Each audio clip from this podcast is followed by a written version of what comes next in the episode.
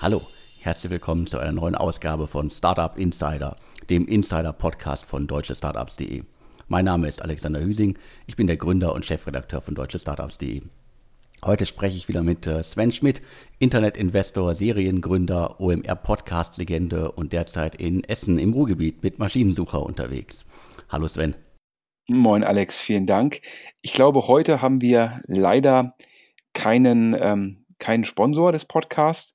Ähm, das ist schade. Äh, zum einen, weil wir versuchen, den Podcast kostenlos zu halten. Dafür brauchen wir Sponsoren. Und zum anderen, Alex, ich glaube, wir können hier verkünden, der Podcast von letzter Woche innerhalb von einer Woche schon 7000 Hörer. Daher einen ganz großen Dank sozusagen an die Hörer, ähm, dass sie unseren Podcast so gut annehmen. Und wer Lust hat, ähm, uns zu unterstützen, den Podcast kostenlos zu halten, der kann sich melden bei der E-Mail-Adresse podcast.deutschestartups.de und der Alexander wird jede E-Mail beantworten. Daher, wir freuen uns ähm, auf Partner und freuen uns über eine Rückmeldung. Aber jetzt geht's los. Alex, wir hatten ja letzte Woche ein Thema exklusiv, den Verkauf der Tony-Box. Und danach hat die Firma das ja, ich sag mal so, auf eine ganz neue Art dargestellt. Das ist richtig. Da äh, musste ich mich auch wundern. Also äh, erstmal sozusagen auch vielen Dank an die äh, Hörerinnen und Hörer da draußen, äh, die den äh, DS-Podcast hier so erfolgreich machen. Äh, die Tonis Meldung, die hat ja auch ordentlich Wellen geschlagen. Etliche Medien haben das aufgegriffen und das Startup hat es dann auch selber verkündet und wohl auch im Hintergrund mit dem einen oder anderen Journalisten im Lande gesprochen. Und die offizielle Formulierung heißt jetzt, das Ganze ist ein Gesellschafterwechsel. In der offiziellen PM ist davon die Spra äh, Sprache, äh, die Gründer holen neue Partner mit an Bord und äh, treibt die internationale Markenpräsenz voran. Und äh, so beginnt dann auch die Pressemitteilung, um ihre Internationalisierung weiter auszubauen zu können. Setzt die Boxin GmbH, das ist das Unternehmen hinter Tonys und der Tonybox, als neue Gesellschafter auf die Münchner Industrieholding Amira.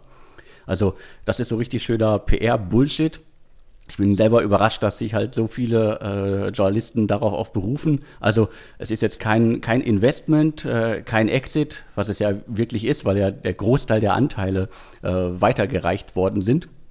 Es ist jetzt ein Gesellschafterwechsel äh, und äh, ich finde das sehr skurril und ich glaube, du hast da auch noch eine ganz besondere Meinung zu. Ja, also uns sind äh, aus Altium-nahen Kreisen ähm, die Dokumente für die Transaktion ähm, zugespielt worden und ähm, ich glaube, wir können jetzt mal äh, mit dieser, äh, sage ich mal, PR-Nummer von der Boxin GmbH ein bisschen aufräumen, ähm, die ja auch den vermeintlichen Kaufpreis ähm, äh, dementiert hat.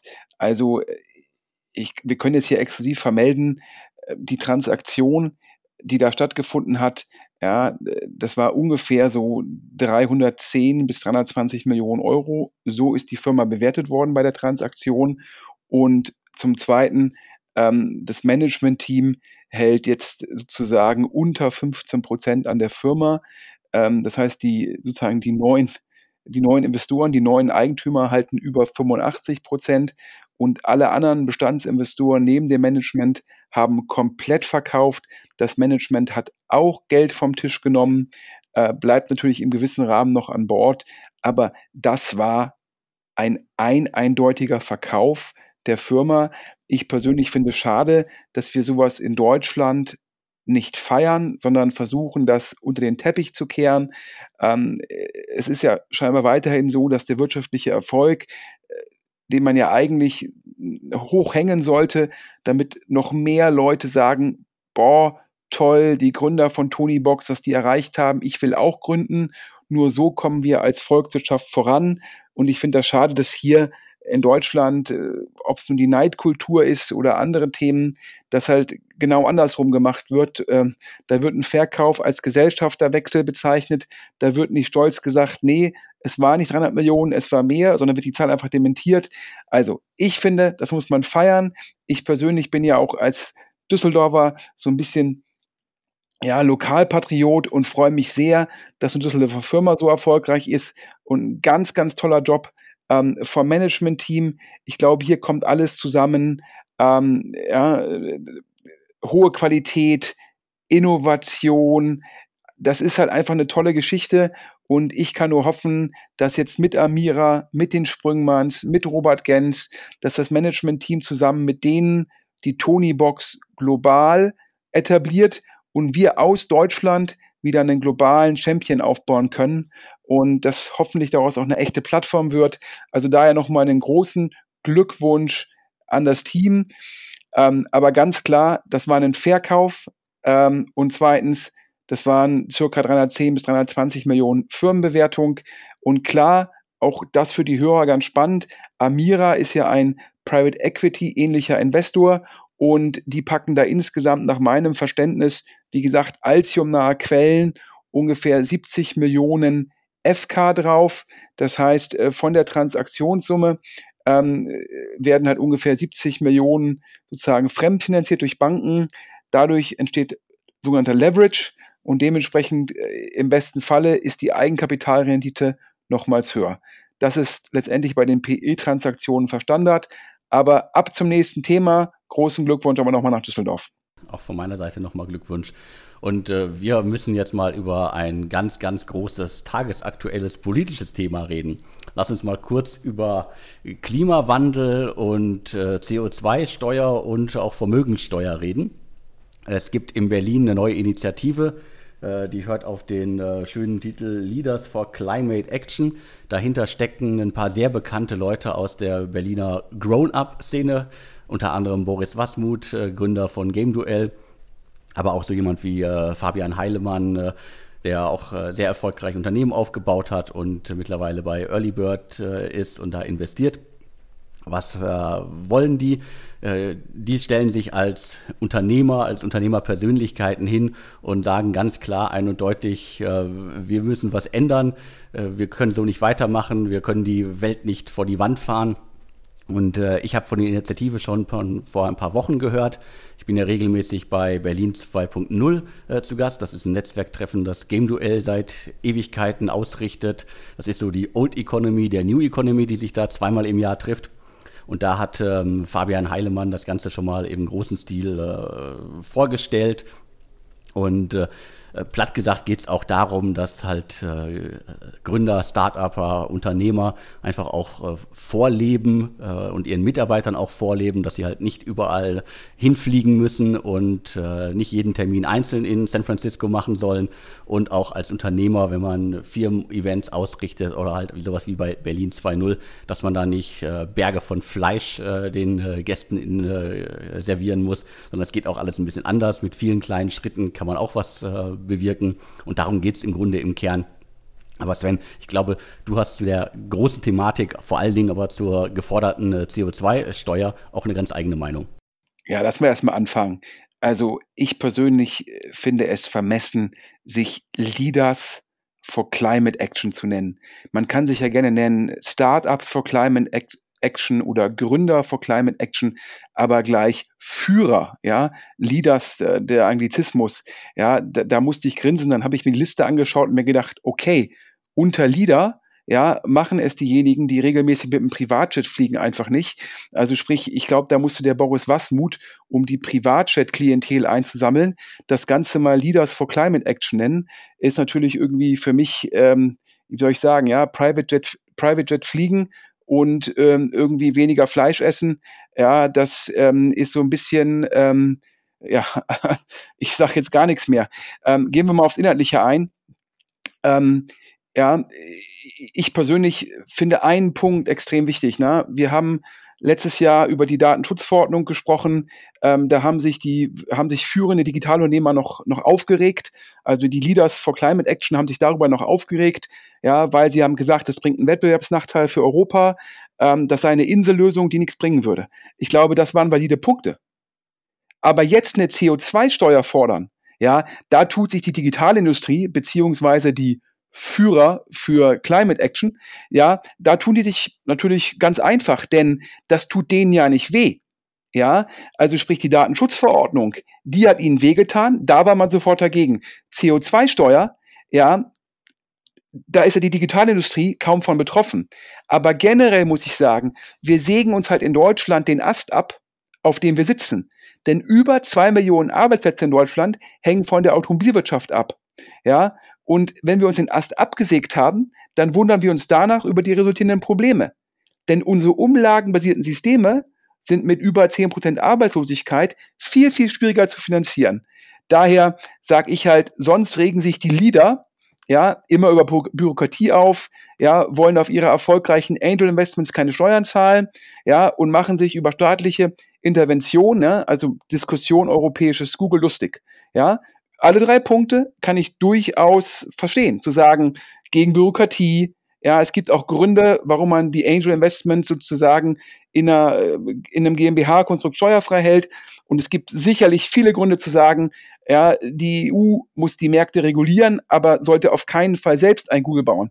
Aber wie jetzt diese Leader in Anführungsstrichen, ja, jetzt für eine CO2-Steuer sein können, ja, das ist meines Erachtens vor allem politisch opportun, ja, und ich sage jetzt mal provokant in Richtung von Boris Wasmut, ja, das macht sich halt gut, wenn man ansonsten Hausfrauen und Hartz-IV-Empfängern mit Spielen das Geld aus der Tasche zieht. Ja, ich glaube, der Anglizismus dafür ist Whitewashing.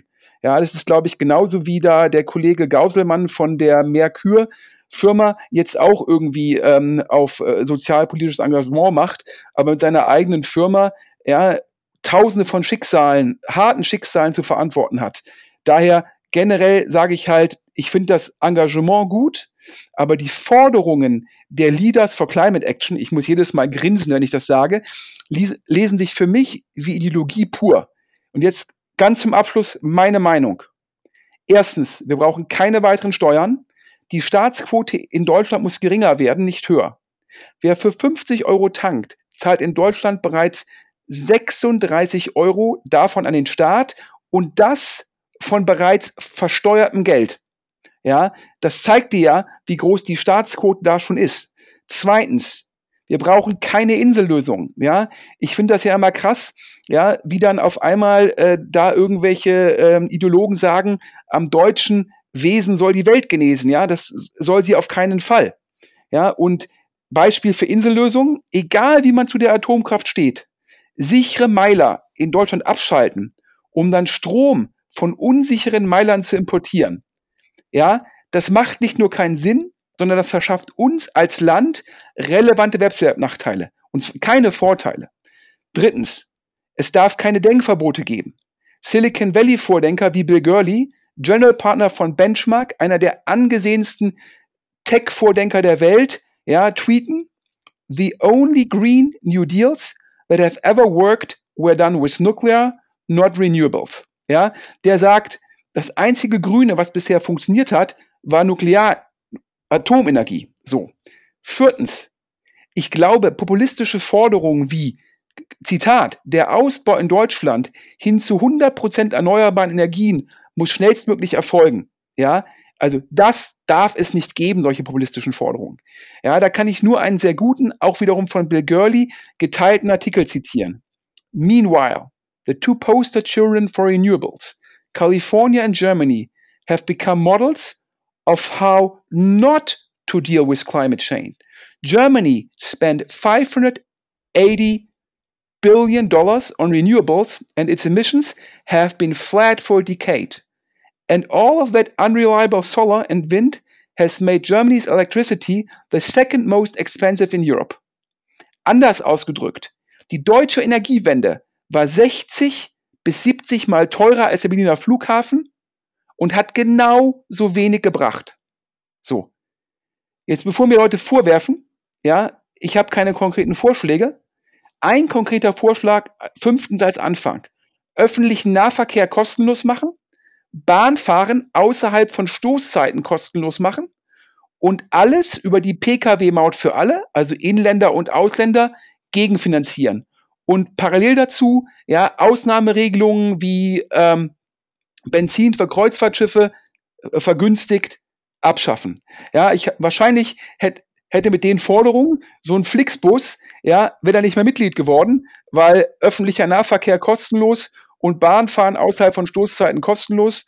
Das wäre ja nicht gut für, für Flixbus. Aber daher, das ist mein Kommentar und ich weiß, er wird eine Diskussion lostreten, aber wir dürfen keine Denkverbote haben. Das ist ja auch gut so. Wir, wir leben in einer sehr streitbaren Demokratie. Äh, ich muss nur einmal sagen, also Atomkraft finde ich auch echt schwierig. Äh, mir funken halt im Kopf halt äh, Harrisburg, Tschernobyl und Fukushima im Kopf rum. Aber das jetzt nur kurz dazu. Wir wollen das ja auch nicht auswalzen. Aber es gab noch eine, eine, einen zweiten äh, Beitrag, der in, äh, in die Richtung äh, noch mehr Steuern ging. Nico Lummer hat bei den lieben Kollegen von Gründerszene sich über die Vermögensteuer ausgelassen. Ja, äh, ganz offen, äh, das war so ein Beitrag, da dachte ich mir, Nico Lummer möchte Kevin Kühnert als Juso-Vorsitzenden ablösen. Ja, also äh, ich dachte, Robert Meyer würde für den SPD-Vorsitz kandidieren und nicht äh, Nico Lummer. Ja, ähm, also ich finde es erschreckend, wie in Deutschland die Diskussion immer immer linker wird. Da soll irgendwie äh, BMW privatisiert werden, da werden irgendwie in Berlin äh, harte Mietdeckel, ja, auch irgendwie rückwirkend auf Verträge. Das finde ich persönlich alles, das hat noch nie in der Weltgeschichte Probleme gelöst. Ja, und in Deutschland wird Ertrag auf Vermögen bereits relevant besteuert. Und meines Erachtens nach wird die Vermögensteuer nur zur Bürokratie, ungewollten Konsequenzen, Ausweichhandlungen und natürlich auch zu weniger Investitionen. Ja, es kommt zu Kapitalflucht von Inländern und Ausländer investieren erst gar nicht. Und das ist ja der große Fehler. Ja, die Leute gucken alle in die letzten zehn Jahre und sagen sich, oh, wir haben Boom, Boom, Boom. Aber der Boom ist doch vorbei. Wir sind jetzt mit Q3 in einer Rezession. Und deshalb müssen wir attraktiver werden für Investitionen. Denn autonom fahrende PKWs sind die größte Herausforderung für die deutsche Automobilindustrie, inklusive ihrer Vorstufen und damit auch für die deutsche Volkswirtschaft. Wir müssen neue, passende Arbeitsplätze schaffen. Denn das wird bei den Energiekosten in Deutschland, die ja, glaube ich, nach Dänemark die höchsten in Europa sind, eh nicht einfach. Aber der Bandarbeiter bei Daimler, der wird ja die, seine neue Stelle nicht finden in den Firmen, ja, Klammer auf, ja, äh, Gänsefüßchen, der Digital Leaders oder der nur Leaders, ja, denn drei neue Programmiererstellen in Berlin lösen das nicht. Und daher glaube ich, wir dürfen aktuell auf keinen Fall eine zurückgerichtete Diskussion führen. Wir müssen uns fragen, wie wir sozusagen unser Land für Investitionen attraktiver machen. So, genug Politik. Genau. Machen wir weiter mit den äh, Hardcore-Startup-Themen. Ich habe hier noch ein äh, Thema auf der Liste stehen und zwar äh, Go Living. Das ist ein Startup, das haben, glaube ich, die wenigsten bisher auf dem Schirm. Äh, wir hatten, glaube ich, auch nur bisher eine kurze Meldung dazu auf deutsche Startups. Das ist ein Berliner PropTech, äh, das von Tobias Brüne, früher HelloFresh, und äh, Hasib Samad, früher N26 gegründet worden ist. Und ähm, was machen die? Äh, das Startup vermietet äh, möblierte Wohnungen. Hier ist die Zielgruppe Young Professionals. Wir hatten ja in den vergangenen Wochen und Monaten schon mehrmals über das Segment so im weitesten Sinne gesprochen. Da gibt es ja unterschiedliche Startups wie äh, Wonderflats und Homelike, die alle das Segment, sagen wir mal, Mieten von möblierten Wohnungen bearbeiten. Und äh, was ist das Besondere bei Go Living? Dahinter steckt äh, Picos Capital, also Alexander Samwer, der schon seit einiger Zeit mit äh, Picos Capital sehr intensiv in äh, PropTech-Themen äh, investiert. Und ähm, ja, die, die Firma ist relativ neu, relativ jung. Ich glaube, wie gesagt, die wenigsten hatten die bisher auf dem Schirm, aber es gibt jetzt da auch äh, spannende Neuigkeiten. Ich persönlich war immer total skeptisch, was dieses Company Building oder die Inkubation von Themen anging in den letzten Jahren. Ich habe eigentlich gerade die Welle ist vorbei und davon war ich eigentlich überzeugt und man kann das ja eigentlich auch sehen. Ein Project A macht das nicht mehr, ähm, ein Team Europe hat das schon viel früher nicht mehr gemacht, ein Rocket macht das nur noch im begrenzten Umfang. Ähm, war immer die Fragestellung, ja, stimmen da die Anreizsysteme, wenn die Gründer von Anfang an so viel Equity abgeben? Kann überhaupt ein Investor so viel Mehrwert generieren, dass es sich für die Gründer lohnt? Und es sah so aus, ja, als sei das Thema eigentlich in Deutschland, ich sag mal, ähm, vorbei. Und dann hat der Alexander Samba das über Picos meines Erachtens nochmal sehr intelligent aufgebaut. Zum einen, die Gründer bekommen mehr Equity und mehr Geld. Das heißt, das Verhältnis ist nicht mehr so problematisch. Zweitens, Fokus auf solche Themen wie wie PropTech, das heißt Domain-Expertise aufbauen, damit ich den Gründern auch konkret helfen kann. Und drittens über die Marke Alexander Samba, ja, das Folgefinanzierungsrisiko letztendlich reduzieren oder die Folgefinanzierung fast schon sicherstellen. Und das sehen wir jetzt auch bei Go Living. Da hätte ich jetzt gesagt, eigentlich ein bisschen spät und eigentlich auch mit der, mit dem, dem potenziell ja, abgesagten Börsengange von WeWork auch eine Menge Gegenwind, denn WeWork arbeitet ja auch im Bereich WeLiving, also ist ja auch äh, Co-Living-Anbieter. Aber bei, das können wir jetzt exklusiv verkünden, gibt jetzt bei GoLiving, ähm, das sind ja übrigens primär HelloFresh, ex-HelloFresh und ex-N26 äh, Mitarbeiter, die das, als, äh, die das gegründet haben. Da gibt es jetzt eine sehr gute Angel-Runde und nach Hörensagen soll es auch in fünf bis sechs Monaten schon zu einer VC-Runde kommen. Und das zeigt dir wieder, die Themen, die Picos inkubiert, die bekommen meistens eine sehr gute Folgefinanzierung. Also daher, wenn man es richtig macht, scheint das Modell ja weiter zu funktionieren. Mein Respekt nach München.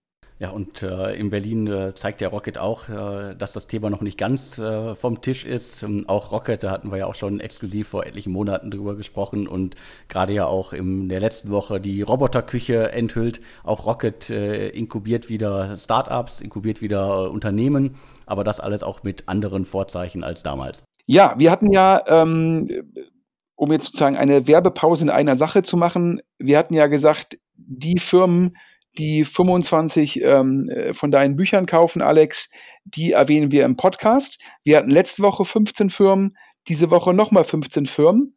Du fängst an. Genau, vorher noch mal kurz ein Hinweis. Es geht um das Buch äh, Wann endlich grasen Einhörner an der Emscher. Das ist ein Buch, das das Team von Deutsche Startups über die Startup-Szene im Ruhrgebiet geschrieben hat. Äh, worum es da? Es sind äh, 30 große und über 20 kleine Geschichten über Startups, Unternehmen und Gründer aus dem Ruhrgebiet. Also jeder, der sich für den Aufbau und die Höhen und Tiefen beim Aufbau von Unternehmen interessiert, sollte, sollte Emscher Einhörner lesen. Und äh, mein Dank geht jetzt an äh, die ersten fünf Startups, die bei der Aktion mitgemacht haben. So, fangen wir an mit äh, Potsalat, ein Salatlieferdienst aus Essen, auch im Buch vorhanden die Geschichte. Dann äh, Fastbill, ein Startup, das sich rund um das Thema Buchhaltung kümmert, aus Frankfurt am Main, aber ich glaube ursprünglich mal in Essen gegründet. Dann geht der äh, Dank noch an Serinus. Das ist ein äh, Startup für Alarm- und Krisenmanagement aus Hagen. Und äh, weiterer Dank an äh, Smartphone Only, ein Anbieter für Smartphone-Finanzierungen aus Braunschweig. Und dann nochmal der Digital Innovation Podcast mit Arthur Schäfer aus Berlin. Ja, ich mache weiter. Clear Argo, ich hoffe, ich spreche das richtig aus, eine Plattform rund um die Entsorgung von Materialien aus Berlin. Dann Mimeno, eine App für Frauen in der Menopause aus München.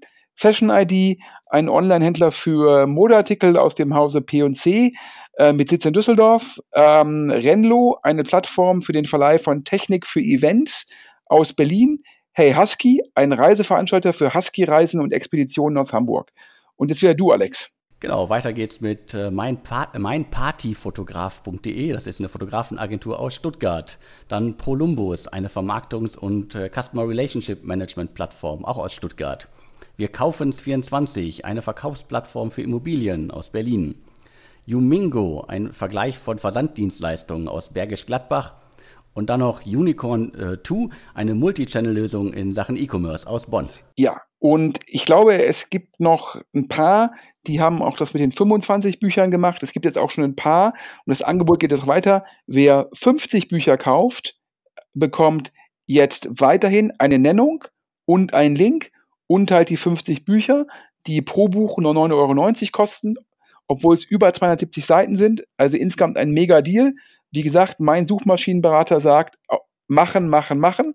Also daher, wer daran noch Interesse hat, über amazon.de kaufen, einfach Einhörner und Hüsing eingeben, dann kommt das Buch an erster Stelle, davon 50 kaufen, die Bestellbestätigung an podcast.deutschestartups.de schicken.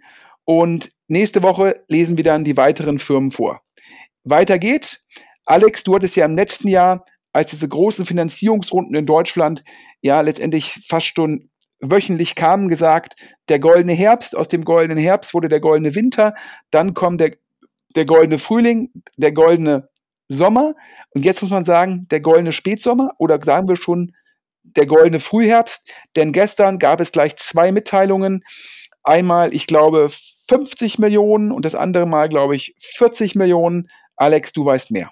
Richtig, also ich nenne es mal den goldenen Spätsommer, weil ich will den Herbst noch nicht verkünden. Äh, also, zum einen hat der chinesische Autokonzern äh, Geely, glaube ich, spricht man sie aus, also unter anderem Volvo und Lotus gehören auch dazu. Die haben mit den Bestandsinvestoren 50 Millionen Euro in das Flugtaxi-Startup Volocopter investiert. Und dann gibt es noch eine schöne Meldung, dass äh, Summit Partners, die haben früher mal eine Menge auch mit, mit Rocket äh, in Deutschland und auch anderswo zusammen gemacht, die haben 40 Millionen in äh, ProGlove äh, investiert. Das ist ein Startup, das äh, Variables für die Industrie entwickelt. Und da sind jetzt auch schon in Summe über 50 Millionen in das Unternehmen aus München geflossen, 2014 gestartet. Und äh, ja, zwei extrem spannende Meldungen, wie ich finde. Und äh, vor allen Dingen, was, was mich wirklich freut, klar, Flugtaxi ist so ein richtig schönes Hype-Thema, Mobility-Thema. Da sprechen alle drüber, ob das wirklich mal irgendwie Realität wird, dass hier über Berlin in der Flugverbotszone in der, in der Innenstadt irgendwelche äh, Flugtaxis äh, fliegen, sei es mal dahingestellt. Ist aber auf jeden Fall ein extrem spannendes Thema. Und ich saß auch schon mal in so einem äh, Teil drin. Die stehen ja immer auf den großen äh, Start-up und äh, sonst wie Messen herum. Und äh, ProGlove ist so ein schönes Beispiel aus so einem Industrial Tech Beispiel B2B-Thema, also eigentlich ein Thema, auf das äh, alle Investoren, Deutsche vor allen Dingen ja und internationale ja scheinbar jetzt auch wirklich stehen. Äh, man muss ja sagen, also erstmal natürlich top, wieder äh, zwei Firmen, auch nicht aus Berlin, also gut im Endeffekt äh, für die anderen Standorte in Deutschland, die große Investments von ausländischen Investoren angezogen haben. Das ist spitze für den Standort. Ähm, ich würde sagen, Summit Partners, das ist äh, ein Investor mit einem extrem guten Signaling, angesehener PE, Growth Investor ähm, aus den USA. Daher äh, gehe ich mal davon aus, dass halt äh, ProGlove da in München sehr gut läuft. Großen Glückwunsch. Volocopter, ähm, da bin ich ja, äh, also ich, ich freue mich, dass da äh, die deutschen Firmen viele Investitionen sozusagen anlocken. Das ist sicherlich auch ähm, ja, richtige, richtige Innovation. Ich persönlich bin da skeptisch, wenn ich mit deutschen VCs spreche, wenn ich mit amerikanischen VCs spreche. Ähm, die sagen mir alle immer mehrere Punkte. Die sagen mir zum einen, ja, äh, so, so, ein, so, ein, so ein fliegendes Taxi ist ja eigentlich nichts weiter als ein autonom fliegender Hubschrauber. Das ist die erste Aussage. Die zweite Aussage ist es, äh, Hubschrauber dürfen schon jetzt über den meisten Städten überhaupt gar nicht fliegen, wegen dem Sicherheitsrisiko. Und die sagen mir, äh, mit ein, zwei Piloten an Bord, das ist auf jeden Fall sicherer, als wenn das Ganze autonom ist. Ähm, denn stell dir mal vor, da übernimmt jemand äh, über einen Sicherheitsleck ja, die autonom fliegenden Hubschrauber oder halt diese ähm, Flugtaxis. Ja, das sei halt im Endeffekt ein, ein Riesenproblem. Das heißt, die können sich gar nicht vorstellen, wie das halt zum Anwendungsszenario kommen soll. Ähm, und ähm, alle guten Dinge sind drei. Die sagen halt, heutzutage neuen Hubschrauber zu entwickeln, ja, kostet viel, viel, viel, viel mehr Geld. Und ähm, dann sich vorzustellen, dass man sozusagen einen autonomen Hubschrauber entwickelt, der dann noch über Städten fliegen soll, ja, das, das bedürfe einer Finanzierung, die könne man sich gar nicht vorstellen. Und äh, in dem Fall lassen sozusagen äh, die VCs ja auch äh, den Worten Taten folgen, denn nach meinem Verständnis hat keiner der führenden US-VCs noch irgendwie einer der führenden europäischen VCs bisher in so ein Thema investiert, ja, sondern wir sehen da sehr viel ähm, ja, asiatisches, chinesisches Geld. Ähm, also ich finde es klasse, dass wir da deutsche Firmen haben, die daran forschen. Ähm, ich persönlich ähm, bin da, bin da sehr skeptisch ähm, weil ich mir das irgendwie, ich glaube, Gili hat verkündet, in drei Jahren soll der Volocopter einsatzbereit sein. Ähm, das wäre ja dann schon äh, 2022. Ich bleibe da skeptisch und zum Abschluss kann ich, nur, kann ich da nur einen VC zitieren, der mir gesagt hat, Sven, ja, A, ich investiere da nicht rein und bevor ich mich da reinsetze, ja, muss das Ding erstmal fünf Jahre lang ohne einen Unfall geflogen sein. Und wer sich da im ersten Jahr freiwillig reinsetzt, ja, ähm, äh, dem, dem spreche er dann irgendwie sehr viel Mut zu. Ich dachte, VCs in Deutschland wären risikobereiter, aber sei jetzt mal dahingestellt. Ja, ich glaube, vielleicht mit dem, mit dem Geld der Limited Partners vielleicht risikobereit, mit ihrem eigenen Leben Vielleicht nicht, ja. Also ich sag mal so, wenn so eine neue App auf deinem Handy abstürzt, mag das zwar ärgerlich sein. Wenn du aber in so einem Flugtaxi abstürzt, ja, hat das ja schon so eine 0 oder 1 Dimension. Also, aber gehen wir zum nächsten Thema. Meine Spielzeugkiste. Da haben die Kollegen von der Gründerszene, glaube ich, exklusiv die Insolvenz vermeldet, oder Alex? Genau, ich glaube, am Freitag war es, hm, es gab da auch äh, kurz vorher einen äh, Eintrag im Handelsregister, dass ähm, äh, der Rechtsanwalt Christian Otto zum Insolvenzverwalter bestellt worden ist. Und äh, ehrlich gesagt, ähm, ich habe aus der Szene in den vergangenen Wochen immer mal so ein paar Hinweise bekommen. Was ist eigentlich meine Spielzeugkiste? Ich glaube, auf den Social-Media-Kanälen war das Startup schon verstummt. Und äh, die, die Anzahl der Mitarbeiter wurde mir auch mehrmals zugerufen. Das sollen auch nicht mehr viele gewesen sein. Äh, aber eigentlich hatte ich noch die Hoffnung, dass die das äh, Ruder rumreißen können. Äh, und es gab wohl auch Verkaufsverhandlungen, aber das alles hat nicht funktioniert. Und wie scheint, wollten die Altgesellschafter, darunter Bonn Venture, die German Startup Group und diverse Angels wie Christian Vollmann und auch TV-Löwe Frank Thelen, die wollten wohl kein Geld mehr in das Unternehmen investieren ich glaube, wenn ich das richtig im Kopf habe, hier bis Ende 2018 waren, glaube ich, schon so knapp drei Millionen in das Unternehmen investiert. Und dann kommen wir zu deinem Lieblingsthema, Sven. Es ist auch äh, sehr viel Crowd-Investing-Geld in das Unternehmen geflossen. Da gab es halt mit der letzten Finanzierungsrunde parallel auch eine Crowd-Investing-Kampagne. Ich glaube, es gab jetzt drei auf Companisto. Und äh, da sind auch noch mal ähm, ja, einige, einige Millionen in das Unternehmen geflossen. Und äh, ja, für Frank Thelen ist es jetzt die dritte TV-Insolvenz. Äh, Crispy Wallet äh, und FitTaste äh, sind beide schon weg vom Fenster. Und äh, ja, äh, eine weit, wie gesagt, eine weitere Crowdfunding-Pleite. das heißt, das hatte Frank Thelen im Grunde, glaube ich, auch schon vorausgesagt während der letzten Staffel von Die Höhle der Löwen, dass er da mehr erwartet. Ich glaube, er hat nicht ganz damit gerechnet, dass es halt vor allem seine eigenen trifft. Ja, also ich glaube generell dass Startups insolvent gehen, ja, das gehört zum Geschäft. Also dementsprechend, ähm, da haben die Kollegen von meine Spielzeugkiste, glaube ich, lange mit harter Arbeit versucht, das Modell richtig auszurichten. Das hat nicht geklappt. Ähm, ich glaube, das ist das Natürlichste der Welt. Das ist zwar immer sehr, sehr ärgerlich, ähm, aber nicht jedes Geschäftsmodell, was Finanzierung ähm, äh, erhält, kann sich nachhaltig am Markt etablieren. Damit habe ich überhaupt gar kein Problem. Ja, das ist mir selbst als Gründer ähm, also genauso schon gegangen. Keine Insolvenz, ähm, aber ähm, so ein Dealjäger ähm, hat halt auch nicht funktioniert. Also dementsprechend, ähm, das gehört dazu. Manchmal gewinnt man, manchmal verliert man. Das gehört sowohl als Gründer wie als Investor ähm, ja, zum Dasein. Ähm, allerdings, und das ist ja mein Hauptpunkt, ähm, ich glaube, das war schon absehbar, als man äh, mit meiner Spielzeugkiste das Crowdfunding gemacht hat. Denn immer, das kann man sich so vorstellen, wenn es gigantisch läuft, versuchen alle Insider die Runde komplett zu machen. Wenn es sehr gut läuft, wird mit selektiv ausgewählten VCs gesprochen. Ja, wenn es mittelmäßig läuft, ja, spricht man irgendwie Corporate VCs, Family Office und so weiter und so fort an. Und wenn es nicht gut läuft, dann geht es an die Crowd.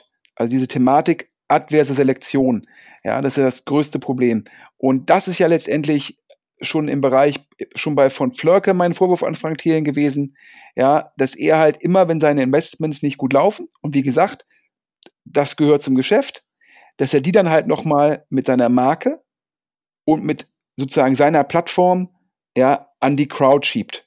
Und ich glaube halt, die Startups, die von der Crowd finanziert werden, da ist so viel Adverselektion, ja, dass dort die erwartete Rendite in jedem Fall negativ ist, auch wenn man ein Portfolio aufbaut.